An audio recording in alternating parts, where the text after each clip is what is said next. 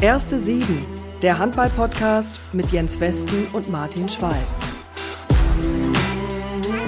Selbst am Feiertag ackern wir nur für euch. Hier ist die erste Sieben, Episode 4 am 3. Oktober 2023 mit Fahnenschwenker Westen und Adlerträger Schwalb. Beste Grüße, moin moin nach Hamburg, moin Schwalbe. Moin, Jensi, du haust Dinger raus. Ist, ist, Adlerträger. Ich, ey, ich hätte gerne mal so einen Adler auf dem Arm. Ich glaube, das ist cool, muss ich sagen. Ich würde gerne mal einen wirklichen Adler tragen. Das sind äh, Mordsdinger, ne? Die Das sind schwer. Mordsapparate. Da hätte ich, glaube ich, ganz schön Respekt davor. Aber ich Äh, meine natürlich äh, im übertragenen Sinne. Ach, ehrlich? Das habe ich jetzt gar nicht verstanden. Echt? Ja, wer Natürlich weiß, ob du meine, ob, ob du Ja. meine, äh, diese Ja. feingeschliffene Ironie verstehst. am- Aber selbstverständlich Ja. verstehe ich dich. Kenne dich doch jetzt lang genug. Ja, ich weiß schon, auf was du raus wolltest. Dass ich auch die ein oder andere Minute in der Nationalmannschaft spielen durfte. Das So ist sieht- richtig. So sieht's mal aus. Und äh, genau um die Wende herum ähm, hast du ja eine kleine Pause eingelegt in der Mhm. Nationalmannschaft, bevor du dann 94 da wieder am Start warst. Warum hast du eigentlich eine Pause gemacht? Oder Ja, du haben einfach nicht berücksichtigt oder wie? Ja, ja, auch, ich war zu schlecht. Das ist so. Dann macht man mal eine Pause. Nee, äh, ich glaube, das hing auch damit zusammen, dass wir natürlich damals Ende der 80er nicht so gut performt haben und dann gab es ein paar neue. Ähm, es war nicht ganz so einfach in der Zeit, Nationalmannschaft, muss man auch sagen, war nicht so erfolgreich. Äh, wobei man auch sagen muss, da, damals war natürlich auch ein siebter Platz bei einer WM schon ein äh, mittlerer Zusammenbruch. Das ist ja dann, irgendwann hat sich das auch mal verselbstständigt und ein siebter Platz äh, wäre vielleicht in den, bei den letzten Veranstaltungen gar nicht so schlecht gewesen, so ungefähr. Also Aber ihr seid ja sogar abgestiegen. Ja Also, ja, nur- da gab es ja noch Auf- und Abstieg und solche Sachen. Das gibt's ja heute alles gar nicht mehr. Da gibt's ja diese Qualifikationsgruppen, finde ich auch viel besser, dass man sich immer wieder qualifizieren kann für die WM und EM. Das konnte man damals ja noch nicht. Da bist du, äh, ja, da wird's da halt dann äh, aufgrund deiner Platzierung eine Gruppe nach hinten. BWM und so ein Scheiß. Nicht mein Lieblingsthema, fand ich ein bisschen traurig damals, äh, weil wir waren noch sehr jung. Wir waren eine sehr junge Truppe und da hätten wir ein bisschen mehr Zeit gehabt hätten und so. Glaube, ich hätte da was ganz Großes draus entstehen können. Ne, wer war dabei? So Rüdiger Neitzel, ne? Ja, Steff- Stefan Schöne. Brüder, Stefan Schöne, Jochen Fratz, das war schon eine geile Truppe, keine Frage. Aber wir waren halt äh, 84, als wir bei den Olympischen Spielen Silber gewonnen haben, ich weiß nicht, da war ich 21, nur mal so. Ja. Ja. äh, wir waren schon noch eine ganz junge Truppe.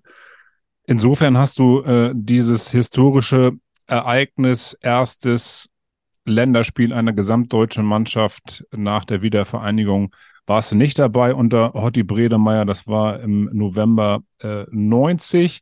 Wie hast du das wahrgenommen, äh, dass denn äh, Handball Westen und Osten zusammen Ja, das war eine haben? unglaublich spannende Zeit, auch in der Bundesliga, weil man da auch zweigeteilt gearbeitet und und dann hatten wir Bundesligaspiele, zum Beispiel in Cottbus oder in Suhl, äh, ja, an Standorten, an denen man vorher halt noch nicht war.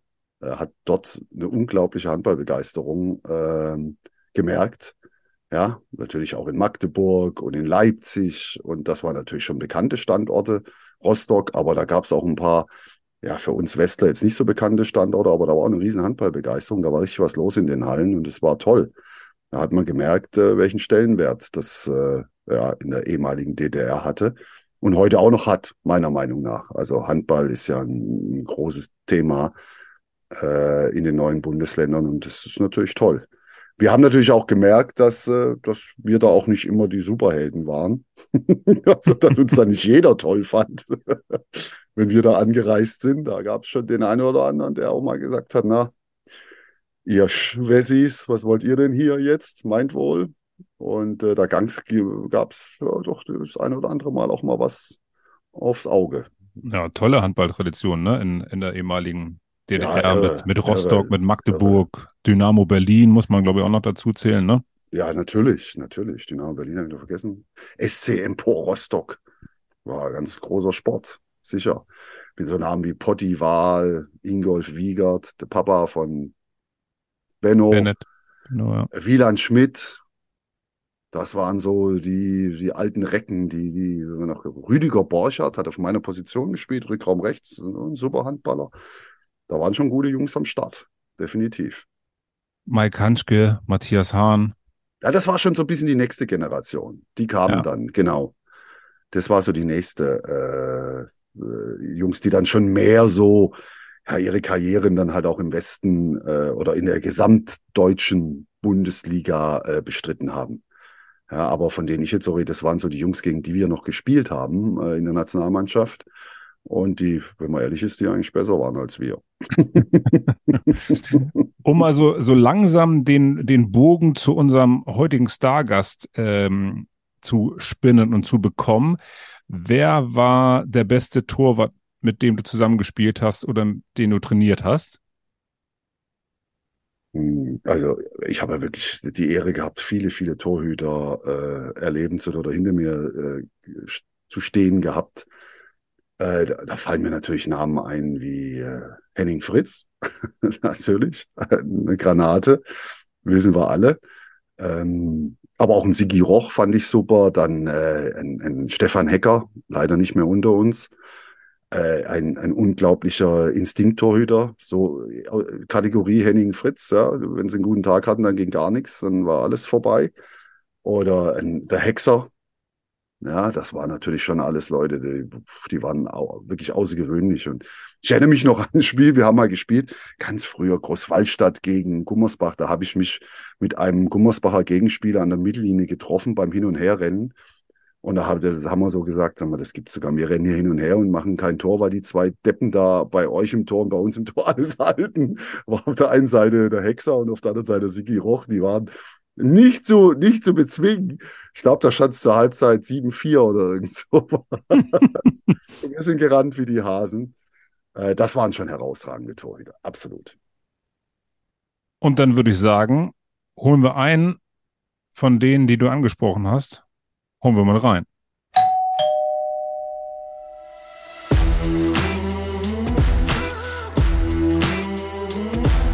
Haha, ist er. Hallo Fritze. Hallo, schönen guten Tag zusammen. Moin.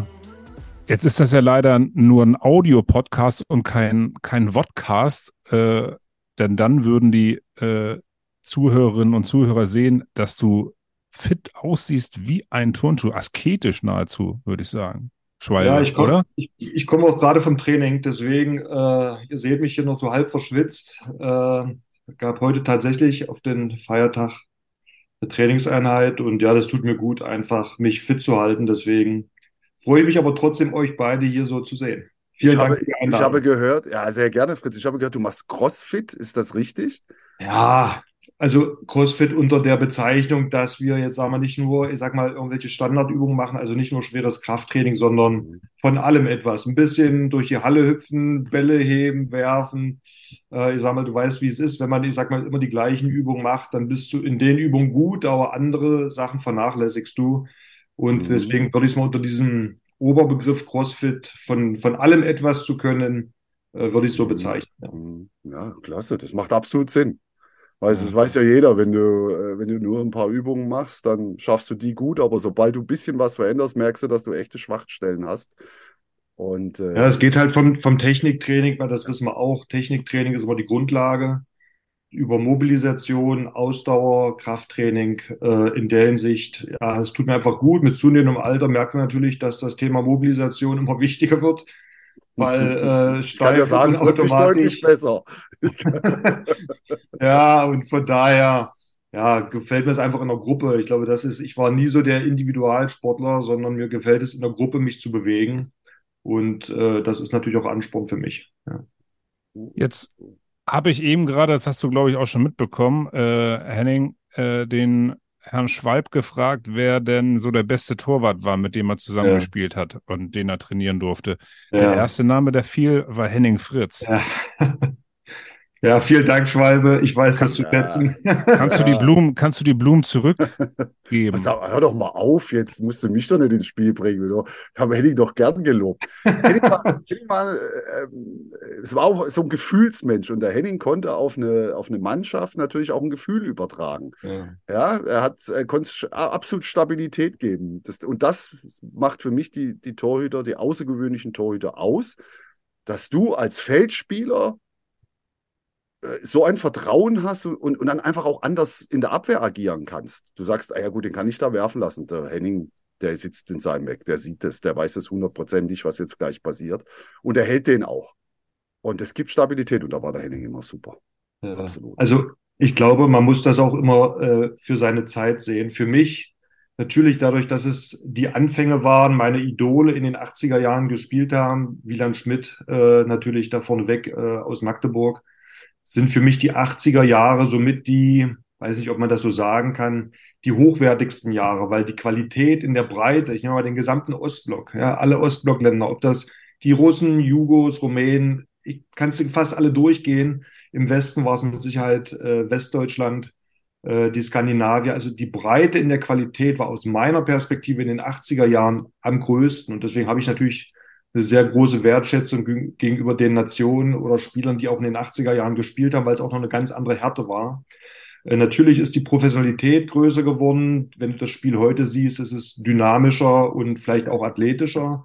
Aber was die Mischung angeht zwischen handballerischen Können, aber auch individueller Härte, die auch zugelassen wurde von den Schiedsrichtern, war äh, es in den 80er Jahren für mich am, am, mit am wertschätzendsten. Von daher ist es auch schwer zu sagen von der Position, wer waren da jetzt immer so die Besten. Brauche ich jetzt auch nicht. Klar, kann ich die Blumen zurückgeben, dass äh, Schwal, Schwalbe erstmal als der einzigste, wenn ich es richtig verstanden habe, der mit drei verschiedenen Vereinen äh, Meister geworden ist aber da auch immer einer war, der vielleicht, äh, der nicht nur mitgelaufen ist, sondern entscheidend mit dazu beigetragen hat. Das ist ja immer mit ein Kriterium, äh, nicht nur eine, eine Titelsammlung zu haben, sondern auch, ich sag mal, irgendwo entscheidend mit dazu beigetragen hat.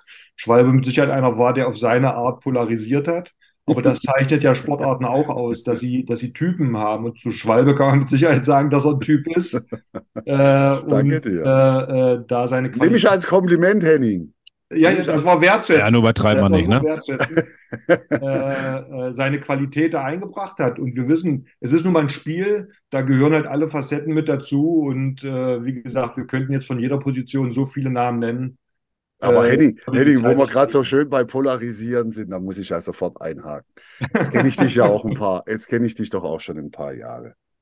Ja, und äh, dass du ein überragender Torhüter warst, ganz klar. Ja, bist auch ein ganz toller äh, Charakter in deiner Wesensart relativ zurückhaltend, würde ich dich jetzt mal beschreiben. Du lässt die Dinge auch erstmal wirken, bevor du dich zu Wort meldest und äh, ja, sehr ausgeglichen. Also habe ich immer bewundert. Außer du stehst im Tor, da hast du Sachen gemacht. Da habe ich mir schon gedacht, aber hat der sie noch alle? Was macht der denn da? Der rennt bis zur Mittellinie irgendeinem hinterher.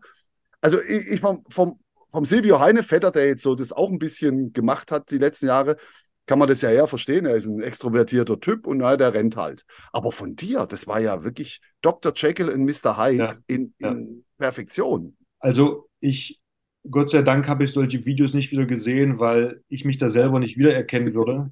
äh, ich glaube, die Einschätzung, die du gerade über mich gebracht hast, würde ich so unterschreiben. Aber wenn ich auf dem Feld war, dann, dann hat es, ich meine, das hat sich vielleicht mit zunehmendem Alter etwas äh, gebessert. Aber ich glaube, ich will das mal noch toppen. Ich war nicht, nicht sogar nur bis zur Mittellinie, sondern ich war einer der wenigen Torhüter, die in kritischen Szenen auch im anderen Sechs-Meter-Raum mal waren. Und äh, der Meinung war, dass ich jetzt dem, entweder dem gegnerischen Spieler oder Schiedsrichter mal meine Version, wie ich das gesehen habe, mitteilen zu müssen. Was natürlich völliger Quark ist. Das sehe ich heute auch. Aber damals war ich so gefangen in diesem gewinnen müssen, Ego-Ding, keine Ahnung, nennen wie du es magst. Äh, ich weiß es selber, aber Vielleicht war das auch der Impuls, dass ich es geschafft habe, dann mich zu Leistung hoch zu pushen, weil ich würde mich auch immer so einschätzen, ich war jetzt auch nicht mit 18, 19, 20 der Super-Torwart, sondern ich glaube, dass ich mich von Jahr zu Jahr in kleinen Schritten immer entwickelt habe, hatte jetzt aber auch nicht solche Techniken wie einen Landin, der auf immer eine, eine Basis-Performance zurückgreifen konnte, ne? dieses Runtergleiten, sondern ich muss, habe mich immer in so ein Spiel versucht reinzubeißen und weil ich mich, glaube ich, ganz gut fokussieren konnte. Wenn ich das nicht hatte, dann habe ich auch nicht diese Performance gehabt und deswegen war das immer Also hast du das gebraucht. Also hast du das ganz genau. klar gemacht. Ich erinnere mich noch an ein Spiel. Ich weiß nicht mehr genau, äh, war es Halbfinale WM 2003 in, in Portugal, als du vom Jill. Ja, Tranche. Siehst du, weißt es sofort, ja, was natürlich. ich meine. Da hast du, glaube ich, alles gehalten von dem. Also ja. jeden Ball, der war, ich weiß gar nicht, wie oft der frei war. Und äh, das hat den natürlich völlig irre gemacht, weil du hast ihn danach auch noch beleidigt. Also du hast ihn nach Nein, jedem. ich habe ihn Naja, nicht beleidigt, im, im positiven Sinne. Im positiven Sinne bist du mir hinterhergerannt bis zur Mittellinie noch. Ne, Bertrand, Bertrand war auch ein Spieler, der natürlich sehr selbstbewusst war, äh, natürlich ein, ein Führungsspieler bei den Franzosen. Und er war für mich einfach ein, ich habe mich auf ihn fokussiert, weil er einfach wichtig war. Und Das sind ähm, alle abgekauft. Das war ja, irre, oder? ja, das lief gut. Ja. Was war das Ja, genau? WM, Halbfinale? WM, in, WM Das war Halbfinale, gegen Halbfinale. Franzosen. Ja. Da waren die, da war die deutsche Mannschaft im Finale, darf man nicht vergessen, 2003. Das geht immer so ein bisschen unter, da waren wir Mhm. Vize-Weltmeister. Und das hätten wir gegen Kroatien im Finale übrigens. Und Mhm. das hätten sie durchaus, hättet ihr gewinnen können, wenn Ja, der ein war- oder andere den Gegenstoß reingemacht hätte. Oh, da fallen mir auch Namen ein, Mensch, vor 20 Jahren. Ja, da waren ein paar Situationen, da war hätten wir es wirklich gewinnen können gegen die großen Es- Kroaten. Schwalbe, wenn ich dich unterbrechen darf, es war tatsächlich so, dass wir leider in einige Finalspiels nicht, also einige Verletzungen äh, zu beklagen hatten. Und bei diesem Finale standen wir, glaube ich, am Ende näher, in sagen wir in Anführungszeichen, mit der zweiten Garde da, die bis dahin wenig Spielanteile hatten. Und ähm, Ja, weißt du, wer der, weißt du, wer der Heimtrainer der zweiten Garde damals war? Das war ich. das Das waren alles Wallauer. Ja, natürlich. Das waren meine ganzen Jungs, die die ganze WM halt den Kader ja, aufgefüllt haben, würde ich jetzt nicht sagen, aber wenig Spieler. Nein. Ein Christian Rose, ein Jan-Olaf Immel, ein Steffen Weber. Das waren alles meine, meine Spieler. Deswegen, ich, ich sehe mich da jetzt noch sitzen in der Halle. Ich war vor Ort und denke auf einmal, oh Gott, der ganze Rückraum ist auf Wallau. Ist das Wallau? Wir sind WM-Finale, das kann doch nicht gut gehen. Und da haben die Jungs das echt gut gemacht. Ja, ja, super, super. Wir haben, wie gesagt, die Chancen nicht genutzt. Man muss aber in Summe auch Genau. dazu sagen, dass ich auch nicht an die Leistung äh, vom Halbfinale rangekommen bin. Und das reicht dann in einem Finale halt auch nicht aus. Ja. Ja, aber so, was du da im Halbfinale gehalten hast, das ging ja auch nicht. Also, das, die war die Messlatte auch zu hoch, weil du hast, hast alles gehalten. Aber ich habe, ich war ja dann später Trainer von Bertrand Gilles und habe so eines der ersten Krafttrainings vom Bertrand Gilles mit, live miterlebt. Also so 2005 habe ich ihn gesehen, wie er dann die, die Gewichte gestemmt. Da habe ich mir gedacht, Henning, wenn der sich umgedreht hätte und hätte, wäre auf dich los, da wäre jetzt nichts mehr von dir übrig. Ja, es war gut, dass er den Druck hatte, weglaufen zu müssen und dass ich nur so auf dicke Hose machen konnte. Das das dir Also aber. Das, kann mir ja eh darum, das bin ich mir ja auch bewusst, dass es ja nie zu einer wirklichen Konfrontation äh, hätte kommen sollen, weil ja, es war einfach nur, ich musste Ja. den Druck, der da war, rauslassen und es, es wäre ja auch nie zu einer Konfrontation gekommen. Aber noch einmal zurück auf, auf Jekyll und Hyde, ne? Wie ist es denn dazu gekommen, dass du denn so eine Rolle angenommen hast? Weil genauso wie Schwalbe es 100% richtig auf den Punkt gebracht hat, du bist grundsätzlich ein introvertierter Typ, aber bist dann wirklich völlig außer Rand und Band gewesen. Also war das tatsächlich nur der Anpfiff oder gab es da irgendwie für dich einen anderen Mechanismus? Also ich erwarte schon immer eine hohe Spannung am Spieltag, ja. Und die Kunst ist ja zwischen dieser Spannung und trotzdem eine Lockerheit äh, zu haben. Also fokussiert zu sein, aber trotzdem dich in Betriebstemperatur zu bringen. Das ist ja ein schmaler Grad. Und ähm, ja, kurz bevor das Spielen losging, habe ich mich halt dann immer weiter gepusht. Ja, das war so mein Ritual, ins Spiel reinzukommen. Äh, ob das jetzt gut oder sinnvoll war, ist schwer zu beurteilen. Es kostet halt trotzdem unglaublich Energie. Und äh, ich kann dir nicht sagen, das war meine Strategie, zu meiner Leistung zu kommen. Äh, die war jetzt höchstwahrscheinlich nicht unbedingt so sinnvoll und zielführend, hat in vielen äh, Turnieren oder Spielen auch funktioniert und geklappt. Wäre heute keine Strategie, die ich einem jungen Torwart äh, an die Hand geben würde, sondern eher ähm, mehr Technik erlernen, mehr Basics-Arbeit, äh, mehr die Fähigkeiten, die ich habe, die Talente weiter auszubauen. Ja, und nicht über das Emotionale zu kommen, weil das macht dich immer schwach, das lenkt dich immer ab. Und die Ähm, Fallhöhe, die Fallhöhe ist enorm, oder? Also wenn du dich hochpusht, fällst du ja auch dementsprechend Genau. äh, tief und hart, ne? Genau, naja, wenn du dann siehst, damals haben wir ja noch äh, die Turniere fast, ich sag mal, Hauptrunde, Endrunde jeden Tag gespielt.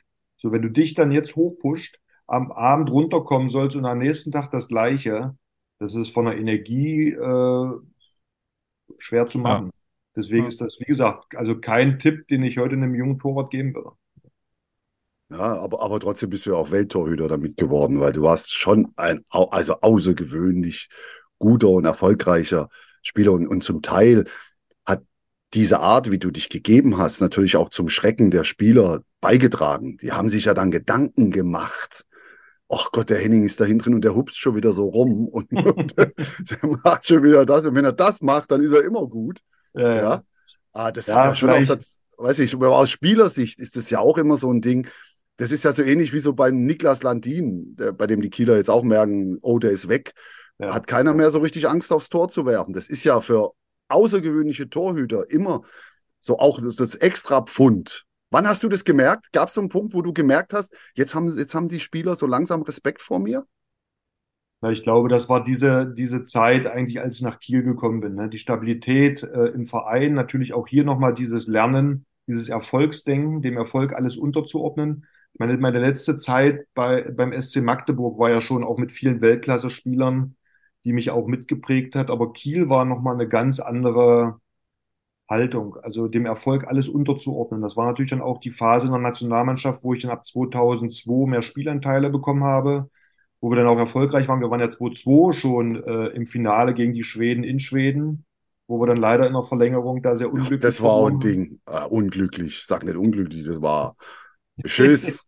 Also war, ah ja, Entschuldigung, kann man doch heute mal sagen. Nach drei, wo wir, wo wir knapp äh, gescheitert sind, äh, äh, der benannt, die benannten Spieler, die dann unglücklich äh, den Ball verworfen haben, da hatten wir die Chance, glaube ich, auf Unentschieden zu kommen Richtig. gegen die Kroaten. Und der Durchbruch kam dann eigentlich 2-4. Also auf dem Wege, ich möchte mal sagen 2-2, 2-3, da habe ich dann auch gespürt, dass ich bei internationalen Turnieren eine gewisse Kontinuität in meine Leistung reinbringe. Und das, da wächst natürlich auch dein Selbstbewusstsein dran. Und das hilft dir natürlich auf dem Weg nach oben, gar keine Frage. Ja. Ne, also dann Europameister 2004 und auch äh, Welthandballer dann in dem gleichen Jahr.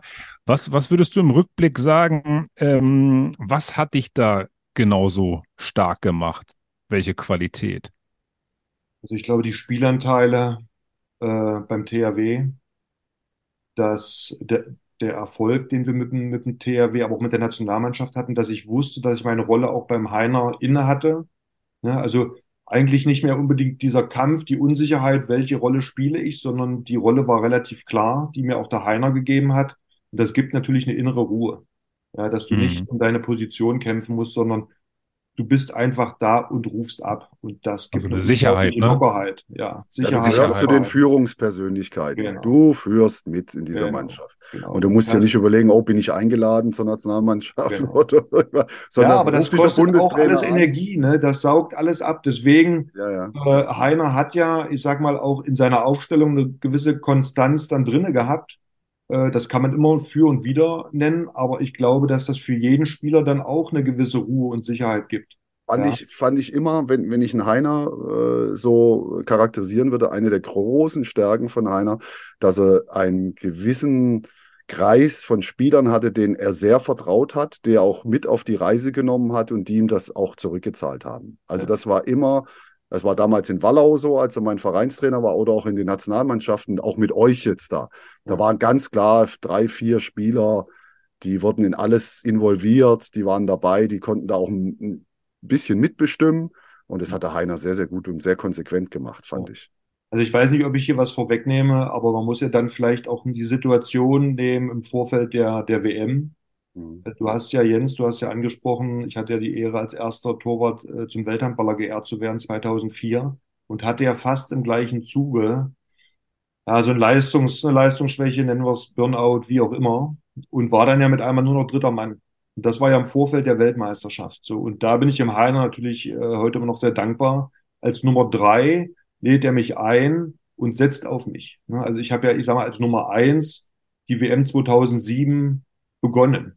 So, wir haben im Vorfeld nicht gut gespielt, wir haben die Hauptrunde nicht gut gespielt und er hat trotzdem an mir festgehalten. Also, das ist schon auch eine, wie soll ich denn sagen, ein Vertrauen. Äh, stell dir vor, du bist Bundestrainer, du hast WM im einen Land, die einmalige Chance und dann nimmst du einen Torwart, der in seinem Verein nur Nummer drei ist und ich habe ja fast anderthalb Jahre nicht gespielt. Ja. War damals eine große Diskussion. Ja. Wie weit geht das Vertrauen? Kann ich mich noch gut dran erinnern. Aber was ist denn dabei rausgekommen? Lass mich kurz überlegen. Ach, Weltmeister. ja, aber daran siehst du, wie viel Kopf. Also es ist immer wieder fantastisch, was der Kopf mit uns macht, der uns in alle Richtungen bringen kann und wie viel wir ja damit ja, wie viel Potenzial da drin steckt. Mhm. War 2007 das Größte, was du erlebt hast in der Nationalmannschaft? Ja, klar. Natürlich, Also oder? mit der ganzen Vorgeschichte, mit der ganzen Atmosphäre. Ähm, wenn du einen Film drehen wollen würdest, jetzt persönlich auf mich zugeschnitten oder auch auf die Mannschaft, ne? Also große Ziele, Vorbereitungsspiele gegen Ägypten, äh, das offizielle Unentschieden, das inoffizielle in Hersching verloren. Brasilien äh, mehr als durchwachsen, letztes Hauptrundenspiel gegen Polen verloren. Jo, die Deutschen kannst du abhaken. Und dann Mhm. im Kopf, also meine, ihr kennt die, die Pizza-Geschichte, kennt ihr ja vielleicht noch, ja? Ja, natürlich. Ja, klar. Also- Aber erzähl sie ruhig nochmal. Erzähl Okay. ruhig nochmal. Also, war ja Polenspiel, äh, letztes äh, Vorrundenspiel äh, verloren. Alle natürlich enttäuscht. Und wir abends zusammengesessen, wie das auch war, weiß nicht, wann Essen war, 18, 19 Uhr, alle normal gegessen, hatten wir einen Aufenthaltsraum. Und dann haben wir zusammengesessen, jeder hat so seins gemacht, manche haben am Fernsehspiele gemacht, andere haben Karten gespielt und dann ah, so 21, 21.30 Uhr hatten einige nochmal so Appetit, ne? Aber um die Uhrzeit, was bekommst du denn da zu essen? ne? Ja, ja, klar. Gut, nur gute Sachen. Und wir haben so schön gegessen und so weiter. Nächsten Tag ähm, Besprechung. Und ich Also, kann das äh, so gut wiedergeben, Pizza- wie Pizza habt ihr bestellt und bekommen aufs Hotelzimmer, Pizza ne? bestellt und Ja. bekommen. Also geliefert wie bestellt. Und weggenagelt. Ja, das ist kein großes Problem. Ne? So, nächsten Tag Besprechung. Wichtigstes Spiel der Karriere und ich kann das leider nicht so gut wiedergeben, wie es der Heiner kann, mit Stimme, Atmosphäre. Also Projekt Gold, wer das Fil wer den Film sich angucken möchte, besser kann man es nicht wiedergeben. Fängt es alles ruhig an. Heiner spricht und sagt, gestern gucke ich mir ein Video an, sehe Island gegen Frankreich. Die Isländer hatten damals gegen die Franzosen gewonnen. Sehe ich die Isländer kämpfen wie Schweine und da sehe ich den Pizzabäcker vorbeikommen. Könnt ihr, da könnt ihr mir heute Abend eine Antwort drauf geben. Geht raus, Besprechung, also Videoanalyse zum heutigen Gegner. Du hörst nur, Tür geht zu, Kamera auf die Mannschaft und alle sitzen da wie bedröppelte Kinder. Und dann geht das ja dann so los. Ne? Und dann tatsächlich, ohne dass wir uns da zusammengesetzt haben und abgesprochen haben, war bei jedem so, okay, jetzt ist eh scheißegal. Wir stehen mit dem Rücken zur Wand und jetzt. Und dann ist es jedem Einzelnen gelungen, diese Bremse, natürlich diese große Erwartungshaltung, ne, WM im eigenen Land, bla bla bla, diese Bremse im Kopf zu lösen und einfach zu performen. Ich habe dann, was weiß ich, hier wieder meine, meine Faust. Ich bin nicht mehr gelaufen soweit, weil das habe ich vielleicht nicht mehr geschafft, aber die Faust kam wieder. Und alleine diese Präsenz, wir werfen vor ein Tor, ich stehe so da. Das Mhm. macht was mit dir und das macht auch was mit deinen Mitspielern, wenn die zurückkommen. Ne? Macht Darauf auch was mit dem. Gegner. Dann haben Macht wir auch uns selber- mit dem Gegner. Bitte? Macht auch was mit dem Gegner. macht auch was mit dem Gegner. Dann kam das Publikum, dann haben wir das Publikum und dann kam das, dann kam Mhm. diese Energie auf, und diese, diese Erfolgswelle, auf die wir dann aufgesprungen sind. Und dann sind auch so Leistungen möglich, wie, Und mal, Blackie kam auch noch. Bla- Blackie kam dann noch, das war noch ein, ein, ein wichtiger Punkt, ganz klar, diese, diese, ja, auch das gibt Ruhe, ne, wenn dann so ein erfahrener Spieler kommt. Ähm, und ja, dann sind auch so Spiele möglich wie gegen die Franzosen in einer, in einer äh, Hauptrunde. Mimi Kraus, Stern ist ja dann aufgegangen, ne? Schorsch hatte sich ja verletzt und Mimi hat ja überragend gespielt. Also von daher, und wenn man auch da sieht, wer waren so die herausragenden Spieler? Man kann keinen rausnehmen. Nimm Thorsten Jansen. Ich glaube, der hatte eine Quote von weit über 80 Prozent bei, ich glaube, 70 Ja. oder 80 äh, Toren. Das ist sensationell. Fand ich, fand ich eigentlich immer, dass Toto in der Bewertung der Weltmeisterschaft ein bisschen untergebuttert wurde, weil. Hat auch weil er auf der ne? Halbposition sensationell gedeckt hat, vorne Ja. alles reingemacht hat, was, was kam, alle wichtigen Dinger gemacht hat, hinten sensationell gedeckt hat. Also da fand ich auch, ich fand ihn wichtiger, als er so in der Allgemeinbetrachtung rüberkam. Ja, Ja, 100 Prozent. Naja, er ist halt ein, ein ruhiger Spieler, also einfach eine, Verle eine, eine Konstante. Der hat einfach auf einem extrem Ja. hohen Level sein er, Potenzial absolut. abgerufen. In der Abwehr keine verrückten Dinge, einfach konstant. Und das ist, war geil. Noch einmal, noch einmal zurück äh, zum Thema Energie und Energielevel. Ne? Ähm, wenn wir jetzt mal WM 2007 äh, abgehakt haben, das hast du ja selber beschrieben, dass du aufgrund dessen, dass du dich immer wieder so maximal hochpushen musstest, ne? um äh, auf den Punkt zu performen, dann offensichtlich irgendwann bei dir auch der Akku total leer war oder es nicht mehr möglich war, den Akku wieder in den grünen Bereich zu bekommen. Wie hat sich das bei, bei dir bemerkbar gemacht damals? Naja, man muss, also 2000, 2005 im Januar war die WM in Tunesien. Da hatte ich ja eine Pause vom Heiner bekommen. Im gleichen Zuge bin ich das zweite Mal Papa geworden, was schön war, was aber, ich sag mal, alles Energie kostet. Ich habe mich operieren lassen am Ellenbogen, so, da kommen ja viele Dinge zusammen.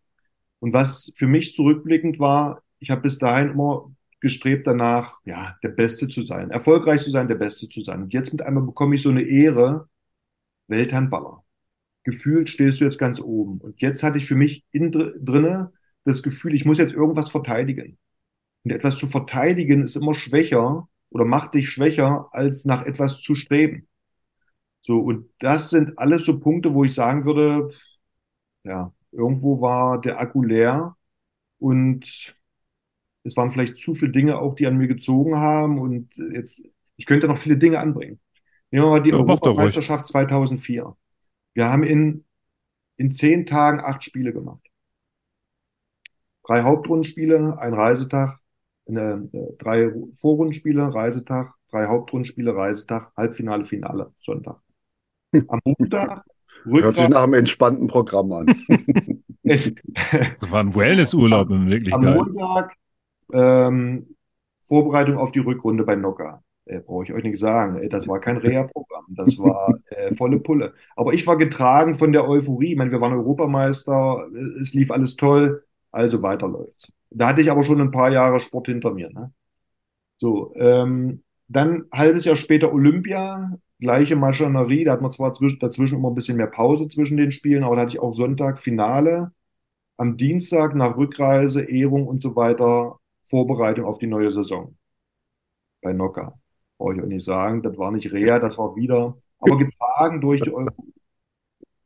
So, und ähm, dann in dem besagten Januar dann äh, 2005, wie gesagt, äh, Papa nochmal gewonnen, äh, Ellenbogen-OP. Und da merkte ich schon dann in der Rückrunde, dass es nicht mehr so ist wie vorher. Ne? Also aus der Ellenbogen-OP habe ich dann schon nicht mehr so viel mich gut vorbereitet auf die Rückrunde, was Athletik, Ausdauer und so weiter angeht. Und da war schon am Ende, wir sind dann noch Meister geworden mit Kiel, aber ich spürte schon, irgendwie ist das nicht mehr das, das gleiche wie vorher. Und dann auf die Vorbereitung, auf die nächste Saison, habe ich mich relativ leicht verletzt. Ich war kurzatmig, es ging gar nichts mehr. Also es war, dann habe ich äh, Probleme gehabt, mit dem Ball zu fokussieren. Also alles das, was mich stark gemacht hat, an meine Emotionen zu kommen, mich zu fokussieren auf den Ball und und und, war alles nicht mehr da. Und äh, damit habe ich gespürt, ey, alles, was mich bis dahin stark gemacht hat, komme ich nicht mehr hin. Und äh, die klassische Schulmedizin hat gesagt, hier nach Blutwerten, die sind alle klasse. Mhm. Tiefhenning, mach dir keine Sorgen. Und ich habe aber in mir gespürt, das ist nicht nur einfach ein Formtief, ich komme da nicht mehr hin. Und zwar nicht heute, nicht morgen und übermorgen auch nicht. Und das hat mich natürlich schon sehr frustriert und auch hat mir Angst gemacht, weil ich gesagt habe, sowas kenne ich überhaupt gar nicht von mir. Und da habe ich halt nach vielen Alternativen gesucht, die dann auch, ich sag mal, aus der alternativen Medizin kamen, die mir dann wieder da die Energie gegeben haben und habe eigentlich über das Thema Schlaf. Also ich habe bis dahin viel schlafen müssen, aber der Schlaf war nicht mehr erholsam. Also ich war immer. War Erschöpfung, war pure Erschöpfung. Genau, mhm. genau. Ja, und das ist halt sehr komplex. Also da gehört ja mhm. Schlaf dazu, Ernährung und und und. Mhm. Ja, und äh, da war ich einfach ähm, alle. Und das ist dann natürlich auch ein langer Prozess, da wieder rauszukommen, weil ich habe es angedeutet, dann war ich nur noch Nummer drei. Jetzt stell dir vor, Welthandballer gewesen. Ich wollte mich natürlich auch an dieser Ehrung messen lassen. Und du hältst mit einmal nicht mehr annähernd diese Qualität, bist dann mit einmal nur noch dritter Torwart dann hat man mich natürlich auch versucht, so ein bisschen beim THW rauszudrängen. Und man hat dann alle äh, Mittel genutzt, die man als Verein dann auch äh, in den Händen hat. Ne? Ähm, Zum Beispiel? Naja, ich kann mich an ein Spiel erinnern, das war dann schon in der, in der Schlussphase, ich glaube, wo das dann schon klar war, dass ich dann Kiel auch verlasse. Da haben wir dann in Magdeburg gespielt. Ein Jahr davor haben wir Magdeburg zu Hause geschlagen, ich glaube mit 20 Toren, 53, 33. Und die Saison drauf haben wir eine Reise bekommen mit 10, also hatten keine Chance. Ähm, und äh, nach dreimaligem Torwartwechsel wurde ich dann in den letzten zehn Minuten, wo wir mit zehn Toren hinten lagen, äh, reingebracht. Und hm. das war für mich natürlich eine, eine Demütigung hoch zehn, ne? ja. auch in Magdeburg. Das war jetzt nur ein Thema, da kamen noch viele andere. Aber da merkt man dann, es ist äh, Profisport und äh, es ist tatsächlich Geschäft ne? mit allen äh, Mitteln und Bandagen.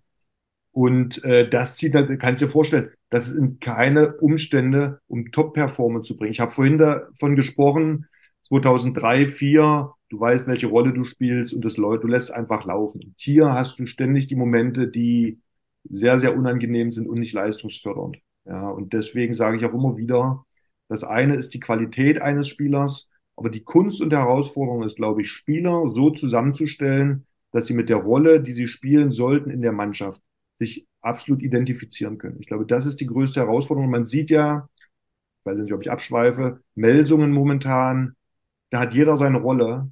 Und äh, ich glaube, das ist mit der Schlüssel, dass die auf einer hohen Qualität jeder seine Rolle spielen kann. Und deswegen läuft das momentan auch.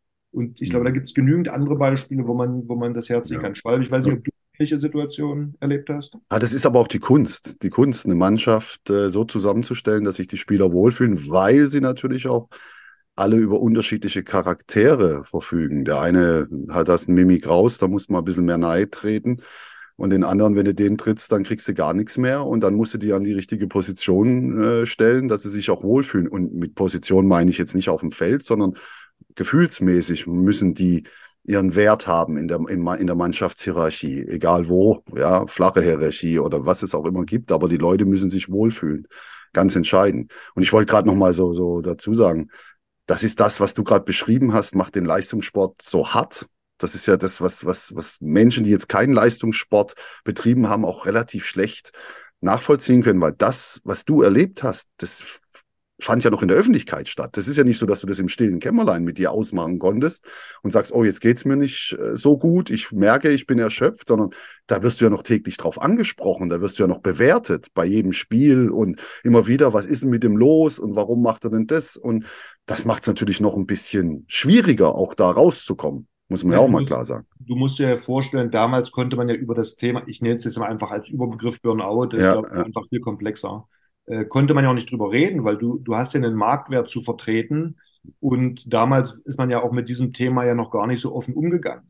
Ja. ja. Ich glaube, dass man dem heute sich viel bewusster ist, dass viel mehr mit Psychologen und so weiter auch gearbeitet wird und man auch andere Mechanismen hat, um äh, dem vorzubeugen. Aber damals konnte man darüber nicht reden. Und ich sage mal, nach meiner Karriere rede ich ja auch wie heute relativ mhm. offen über das Thema, dass Menschen, die ähnliche äh, Empfindungen haben oder, oder ähnliches spüren, dass sie nicht das Gefühl haben, dass sie jetzt nur alleine sind, sondern dass es viele gibt, die ähm, Absolut. in ähnlichen Lebenssituationen sind. Aber was viel entscheidender ist, dass es Lösungen gibt. Mhm. Ja, und dass man die Themen angeht. Und äh, weil ich hatte auch Situationen, ja, wo ich keine schönen Gedanken hatte. Ja, also das war, das hat alles anders geschmeckt, es hat alles anders ausgesehen. Äh, es war echt cool, also eine verrückte mhm. Zeit. Das kann ich so sagen. Und deswegen glaube ich, dass es auch in dieser schnelllebigen Zeit, in der wir heute sind, viele Menschen gibt, die in ähnlichen Situationen sind.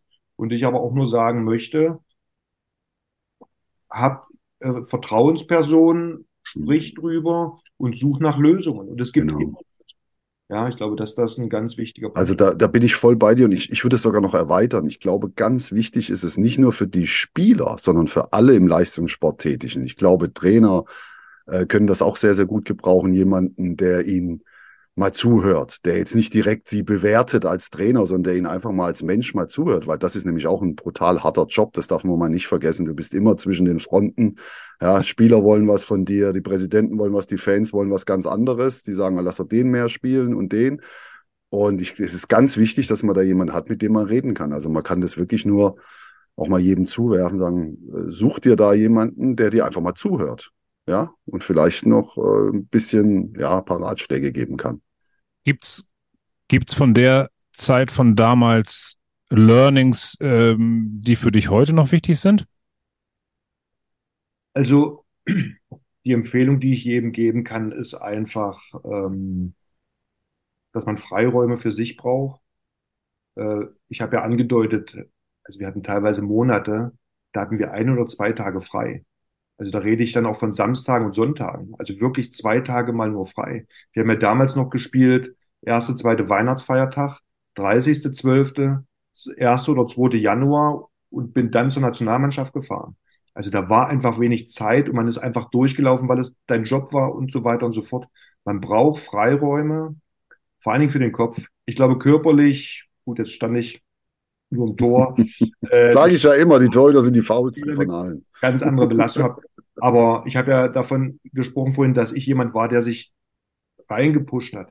Das kostet unglaublich mhm. Ressourcen. Und äh, sich dem bewusst zu sein, sich Freiräume zu schaffen, wie man die gestaltet, keine Ahnung, spazieren gehen, Meditation, das ist einfach notwendig, um solche Leistungen äh, zu bringen. Du brauchst den Ausgleich. Und deswegen würde ich auch, was das Körperliche angeht, äh, fehlte mir damals so ein bisschen das Bewusstsein, an den Basics immer zu arbeiten. Basics würde für mich heute bedeuten Grundlagen, Ausdauer, Kraft, Mobilisation. Habe damals in den Vereinen, ob das Magdeburg, Kiel, aber auch Nationalmannschaft war, viel Taktiktraining.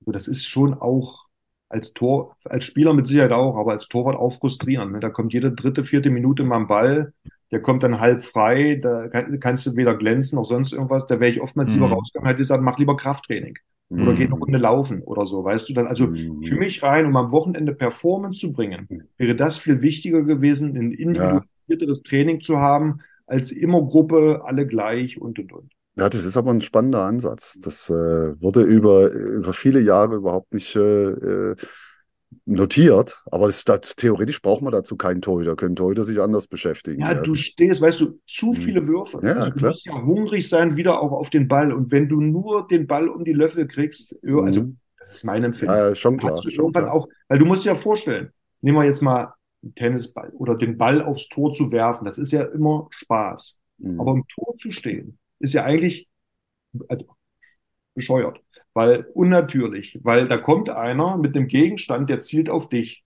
Der natürliche Reflex wäre, sich wegdrehen. So, du stehst jetzt aber, versuchst maximal offensiv. Schnell wegdrehen sogar. Was?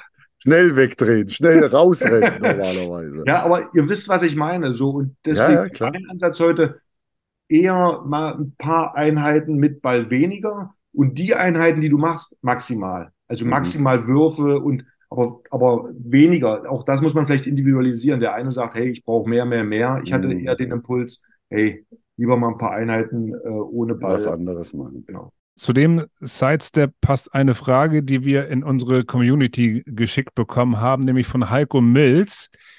Der fragt, ob du es dich getraut hättest, auch mal in ein Hockeytor dich zu stellen. Heiko Milz, bekannter Hockeyspieler, ja, muss man mal klar sagen. Auch Hockey-Trainer genau. hat auch eine, eine Trainer, eine, eine Torwartschule, eine Hockey-Torwartschule. Ja. Also getraut, also die sind ja, also von der Härte der Bälle, weil ich meine, die Jungs sind ja gepolstert. Ähm, ja, ja, aber der Ball ist natürlich bretthart, gell? ja. ist, also ich will da jetzt nichts vorwegnehmen. Also äh, ich habe da große äh, Achtung, also vor allen Ballsportarten, wo dann auch Leute im Tor stehen, ob das jetzt ähm, äh, Hockey ist, also Wasserball, äh, wie die die Bälle da aufs Tor nageln, weiß nicht, ob ihr da mal gesehen habt, unglaublich. Ja. Also es ist spannend und wertschätzend. Ich glaube, für jeden einzelnen Sport, ähm, der Ball ist so klein, ne, beim Hockey, mhm. äh, wäre die Frage, ob ich den überhaupt gesehen hätte. Ne? Es wäre eine ganz andere äh, Sportart und Bewegung. Aber es wäre mal interessant gewesen, klar. Und grundsätzlich, also welche, welche Torhüter in welcher Sportart ringen dir den größten Respekt ab? Handballtorhüter.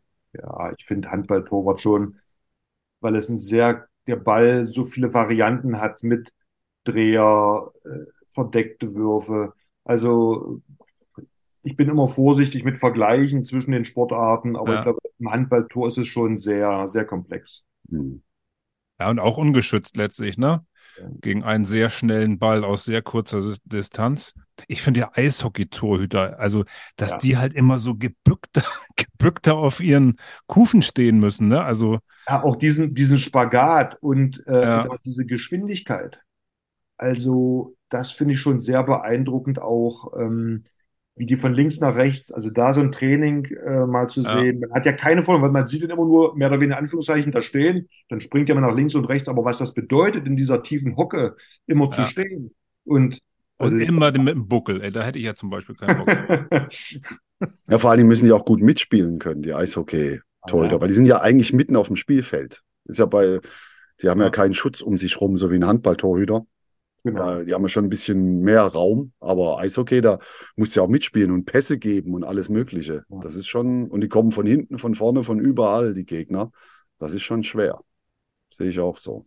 Jetzt haben wir so viele äh, schöne Retro-Geschichten und auch interessante Retro-Geschichten gehört von dir und auch äh, darüber gesprochen. Ich würde gerne noch einmal äh, ins Hier und Jetzt kommen, was da heißt ähm, Magdeburg gegen THW, das Duell, was wir am vergangenen äh, Samstag gesehen haben, dass ähm, ja, Magdeburg, ich will nicht sagen souverän, aber deutlich gewonnen hat. So war meine Wahrnehmung. Ihr müsst ja. schreien, wenn ihr es wenn ihr es anders seht. Ähm, was ist wir, dir da? Wir wissen schon, dass du nur so ein bisschen überschaubar Ahnung von Handball hast. Ja, von daher okay, wir, den sieben Meter, den, sie, den sieben Meter hast du gerne angenommen. Ne? Der war ohne, ohne Torwart für dich, dass du den versenkst. Das habe ich mir schon fast gedacht. Äh, was ist dir hängen geblieben, Henning, davon? Ja, eigentlich ähm, ist die, die Spielweise der Magdeburger, also mit relativ kleinen Rückraumspielern, kleinen und wendigen Rückraumspielern bei einer hohen Passgeschwindigkeit. Das ist der attraktive Handball, aber im Moment auch der erfolgreiche Handball. Äh, Magdeburg aus meiner Sicht variabler spielt, das klassische Magdeburger Spiel mit einem guten Torwart, erste und zweite Welle. Damit haben sie Kiel, glaube ich, einfach den, den Zahn gezogen. Und äh, ja, für Kiel wird es tatsächlich eine Herausforderung werden aus meiner Sicht, weil sie haben einen erfahrenen Kader, möchte ich es mal formulieren. Ähm, auf der Torwartposition mit Sicherheit gut, aber ein Niklas Landin ist auch eigentlich nicht zu ersetzen, muss man auch sagen. Niklas Landin hat in den letzten Jahren eine eigene Kategorie geschaffen und äh, deswegen den Ansprüchen da gerecht zu werden aus Kieler Sicht wird sehr spannend. Und äh, da muss man auch Bennett Wiegert ein Kompliment machen, wie er es geschafft hat, auf der einen Seite so eine Mannschaft zusammenzustellen, sie aber auch immer wieder emotional so trifft, weil es verschleißen sich ja auch mal schnell so Emotionshighlights. Ne?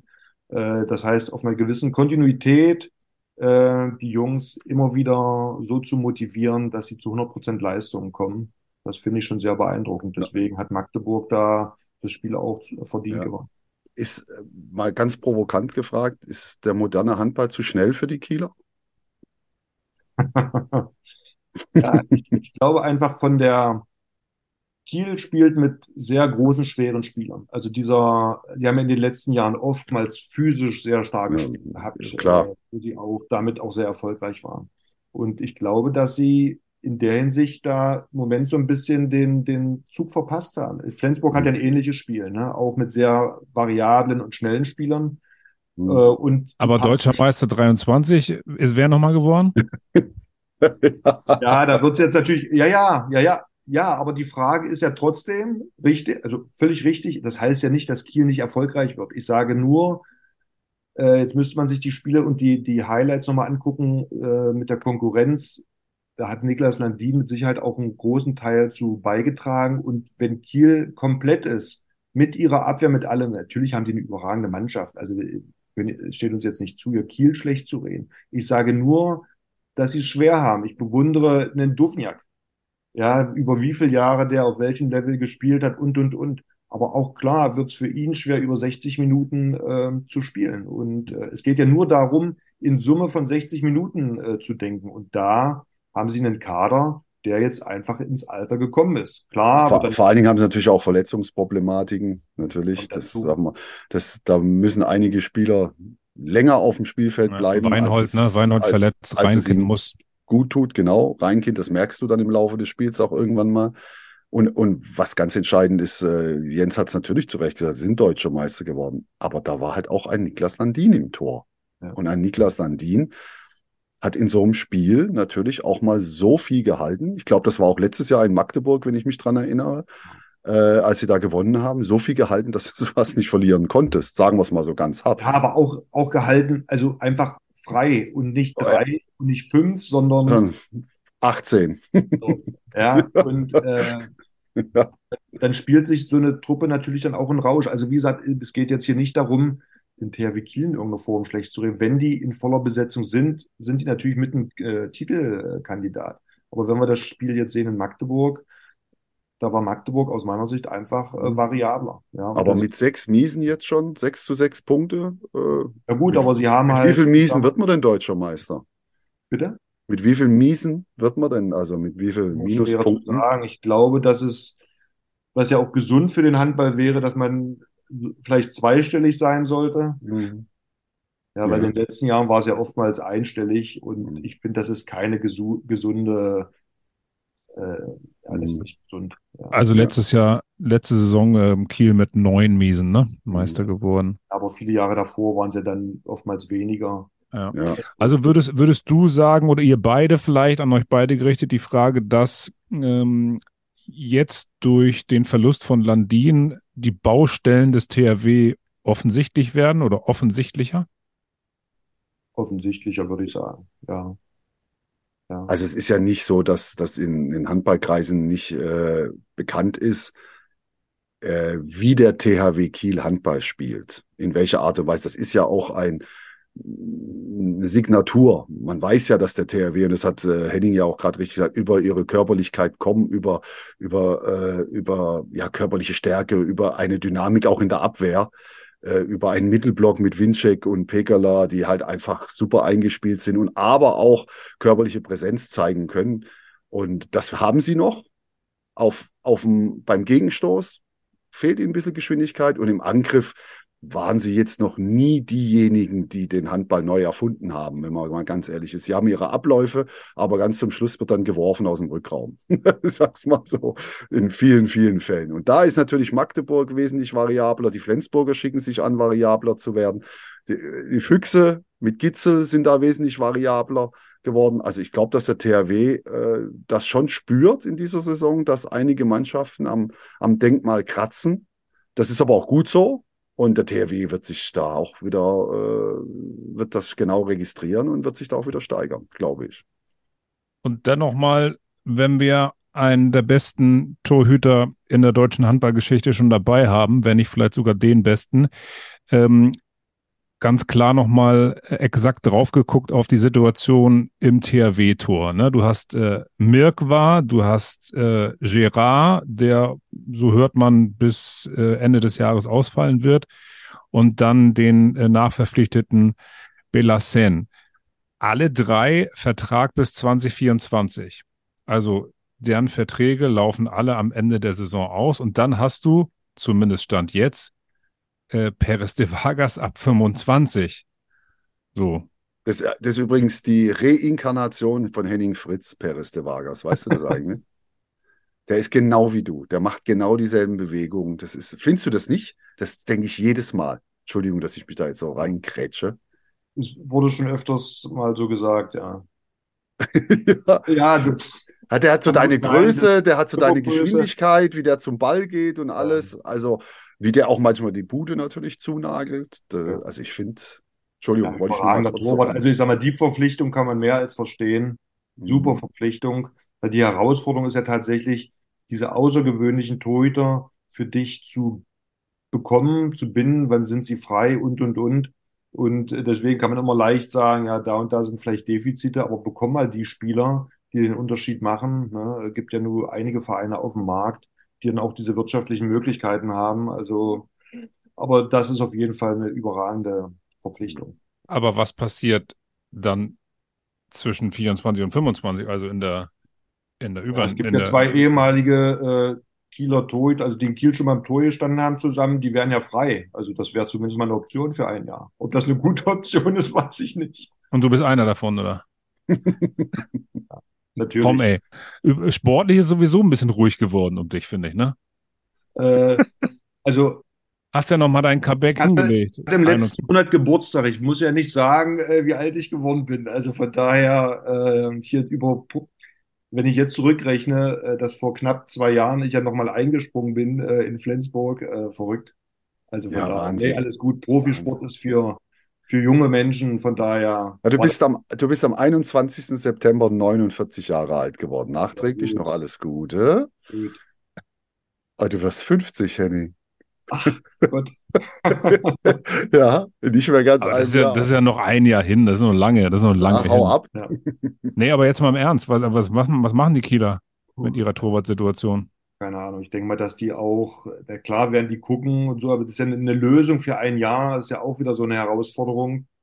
Äh, ja, entweder gucken sie, wie sich die Torhüter äh, entwickeln, die sie jetzt haben, wie sie von der Leistung her das abrufen. Vielleicht warten sie in Verhandlungen. Ich keine Ahnung. Schwalbe, weißt du vielleicht mehr? Ja, ich finde es immer so ein bisschen anstrengend, wenn man sich von, von Übergangsjahr und noch ein so und sich da hinhangelt und so recht hangelt. Das ist auch nicht THW Kiel-Style. Also ich gehe ganz klar davon aus, dass Perez de Vargas äh, früher kommt. Ja. Davon gehe ich klar aus. Eine andere Lösung sehe ich da jetzt eigentlich nicht, da jetzt nochmal ein Übergangsjahr irgendwie zu schaffen. Ich glaube, da wird der THW ein bisschen Geld in die Hand nehmen müssen. Ja. Und äh, dann wird er relativ schnell kommen. Vielleicht kommt er jetzt schon im Winter. Wer weiß. Wenn, kommt darauf an, wie das mit Gerard ausgeht. Vielleicht geht ja. es ja schneller, als wir alle denken. Aber im Winter ich ja nur vielleicht. Ich, will jetzt kein, ja. ich, ich, weiß jetzt nicht, wie der aktuelle Stand ist. Aber für mich wäre das sicherlich eine Stoßrichtung zu sagen, hey Leute, äh, wir sind der THW, wir müssen so schnell wie möglich gucken, dass wir da Ruhe ins Tor kriegen. Also ich weiß nicht, ob ich da was Falsches sage. Ist es nicht so, dass in Barcelona auch der wirtschaftliche Rahmen nicht mehr ganz so ist, dass sie vielleicht äh, das sogar mit befürworten würden. Ja, ja, das hört man seit Jahren, dass sie immer wieder abspecken müssen. Das hängt auch ursächlich immer so ein bisschen mit dem Präsidium des FC Barcelona zusammen. Also FC Barcelona ist ja grundsätzlich hoch verschuldet, keine Frage. Manche finden den Handball halt wichtig und geben da Geld dafür. Und äh, wenn da gerade der falsche Präsident dran ist, dann wird da wieder am Etat ein bisschen, wird er wieder ein bisschen zusammengestrichen. Aber äh, das hört man aus Barcelona, dass da finanziell doch der ein oder andere Einschnitt kommen kann. Richtig. Ja, also ab 24 kann ich es mir auch sehr gut vorstellen im Sommer. Jetzt im Winter mit Fragezeichen, aber mit Emil Nielsen haben sie ja auch eine absolute Vollrakete äh, in der Hinterhand, mhm. so to say. Ähm, insofern, da bleibt ein, bleibt ein Fragezeichen dahinter.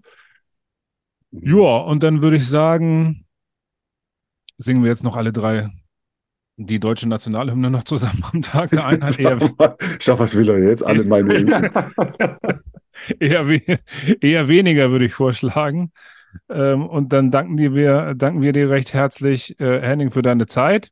Vielen lieben Dank, Henning. Äh, es war wirklich äh, erstmal eine große Ehre und wirklich ein großer Spaß, dir zuzuhören. Und ich hoffe, wir sehen uns bald wieder und hören uns auch bald wieder. Ich danke euch und wünsche euch viel Erfolg mit eurem Format. Ja? Danke, Dankeschön. alles Gute, schöne Danke. Grüße. Jo, ciao. So, und jetzt haben wir von Henning Fritz äh, wirklich so viel Spannendes im Retro gehört und auch Geschichten, die ich noch nicht kannte, die vielleicht auch ähm, welche da draußen noch nicht kannten, dass wir uns, glaube ich, Schwalbe, äh, du musst nur einmal nicken, äh, den Deckel drauf machen und jetzt gar nicht mehr groß vorausblicken, zurückblicken, Kaffeesatz lesen und so weiter und so fort. War einfach ähm, super. War super. Oder? Sollte man auch so stehen lassen. War ja, wirklich gut. Ich auch. Da waren so viele Ansätze dabei und so viel Erhellendes. Und Henning hat es so schön erzählt. Ähm, ja. Vielen Dank nochmal an ihn und auch an dich natürlich. Hat wieder mal viel Freude bereitet. Ja, Dido. Und wir bleiben nah dran. Genau, dann genießt den, den Tag in Schwarz-Rot-Gold. Danke. Ebenso. Und äh, dann hören wir uns bald wieder. Und äh, euch da draußen dann gerne auch. Das war die erste sieben, Episode 4 mit Henning Fritz. Alles Gute euch. Auf bald. Ciao. Von mir auch. Tschüss. Erste sieben. Ein Podcast der Erste sieben Medienberatung und Content Production.